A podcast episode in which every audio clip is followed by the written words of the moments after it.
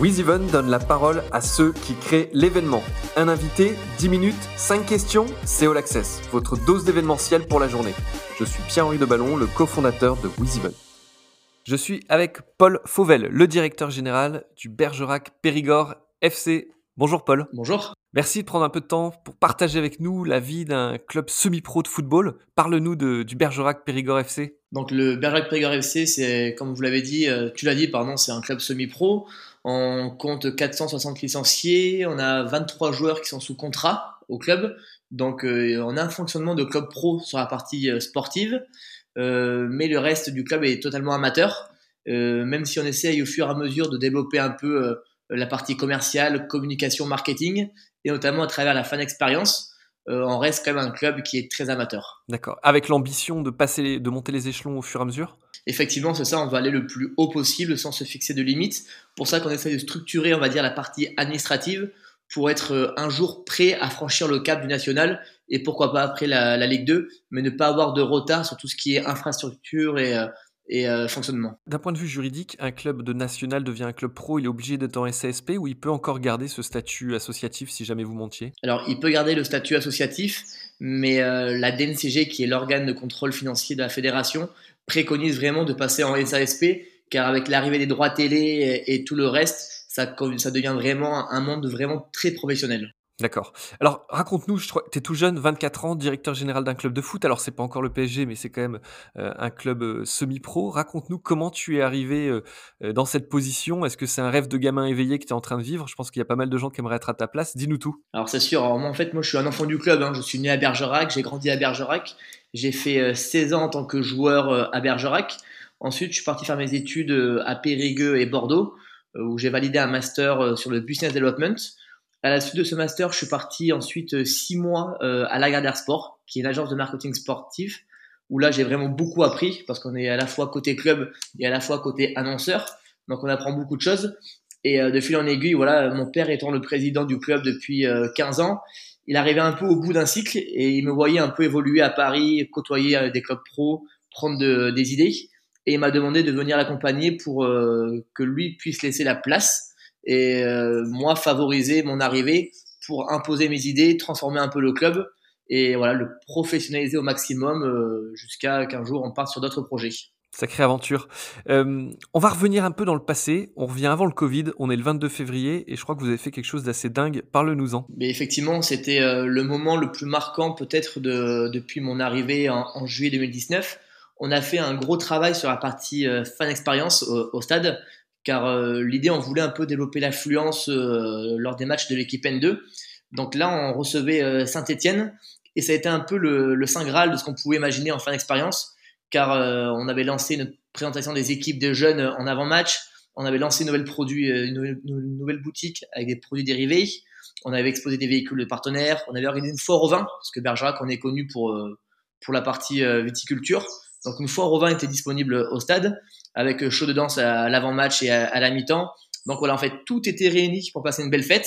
C'était un véritable record d'affluence, vu qu'on a accueilli à peu près 900 euh, personnes. C'était le record de la saison. Et juste après, du coup, euh, est arrivé le confinement. Donc on est passé d'un moment hyper euphorique à, au néant quasiment. Et c'est un peu anéanti tout le travail qui avait été réalisé sur euh, la partie fan expérience. Mais moi, ce que je pourrais en retenir voilà, de, de ce moment, c'est que sur un club amateur, la fan zone ou la fan expérience, c'est un moment qui doit réunir toutes les parties prenantes d'un club, c'est-à-dire les joueurs, les jeunes, les parents, les bénévoles, les supporters, les partenaires ou encore les dirigeants. Et l'objectif de cette animation en stade, c'est de pouvoir satisfaire euh, tout le monde. Et donc là, vraiment. Finalement, ce que, ce que tu nous montres, c'est que. Parce que souvent, on dit, bah, c'est le sportif qui dicte l'affluence, c'est le sportif qui dicte les revenus. Ce que tu, tu, montres ici, à une échelle certes réduite, parce que c'est pas encore un grand club, mais tu nous montres que au delà du niveau et au-delà de tout ça, il faut créer une expérience pour le, pour le public. C'est ça. On veut que le supporter vienne voir euh, un match, mais pas seulement un match, c'est un, un divertissement. Et que même si qu'on soit premier ou dernier du classement, eh il ait comme envie de venir, de dépenser au stade, de passer un beau moment. C'est vraiment le but de cette stratégie. Hein.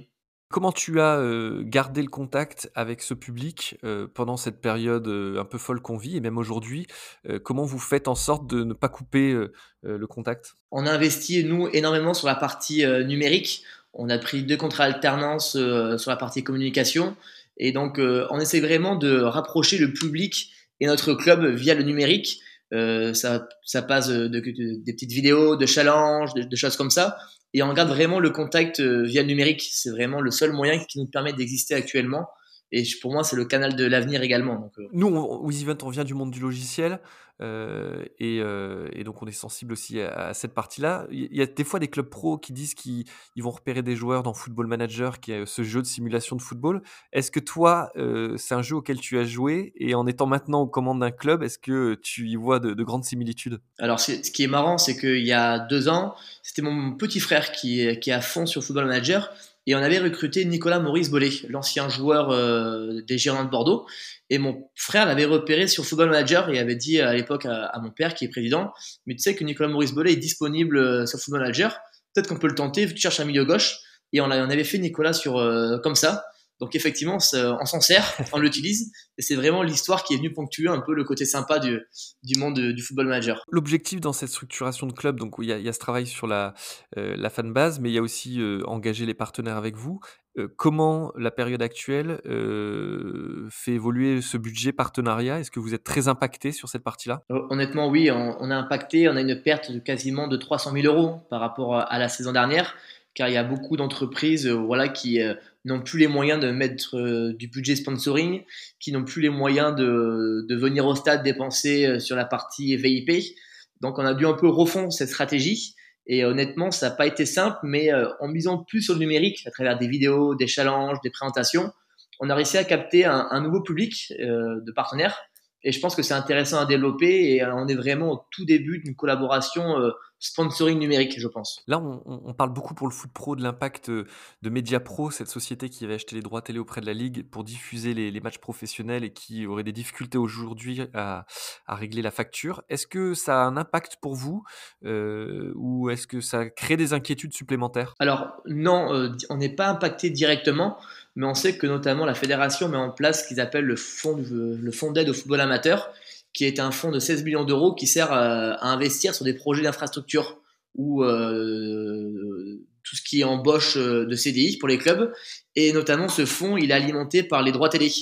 Donc, euh, on n'est pas impacté directement, mais je pense qu'on le sera via ce fonds qui va un peu se, réduire et qui va limiter un peu l'investissement dans le football amateur en France. Tu as mis le doigt aussi dans, ta réponse sur un des, qui sera ma dernière question, sur un des points importants qui sont les infrastructures et notamment le stade. Euh, comment est le stade de, de Bergerac-Périgord euh, aujourd'hui euh, et, est-ce qu'il vous permet de, monter et jusqu'à quel niveau? Alors honnêtement, c'est le, gros point faible du, du club, c'est toute la partie infrastructure, que ce soit sans entraînement ou stade. On a des infrastructures vieillissantes et on n'a aucune volonté de la mairie de devoir le, développer. Donc ça va devenir très alarmant. Le stade, il date, voilà, il a environ 90 ans. Il est dans le jus. On a fait quelques travaux, nous, à notre mesure, au niveau du club, de peinture, de revêtement du sol, d'espace réceptif, de boutique. Mais. Il fait combien de, combien de sièges? On est à 1200 personnes pour 300 places assises. Voilà un peu le, le quota. Donc c'est très léger. Ok, donc un vrai sujet, euh, un vrai sujet d'avenir.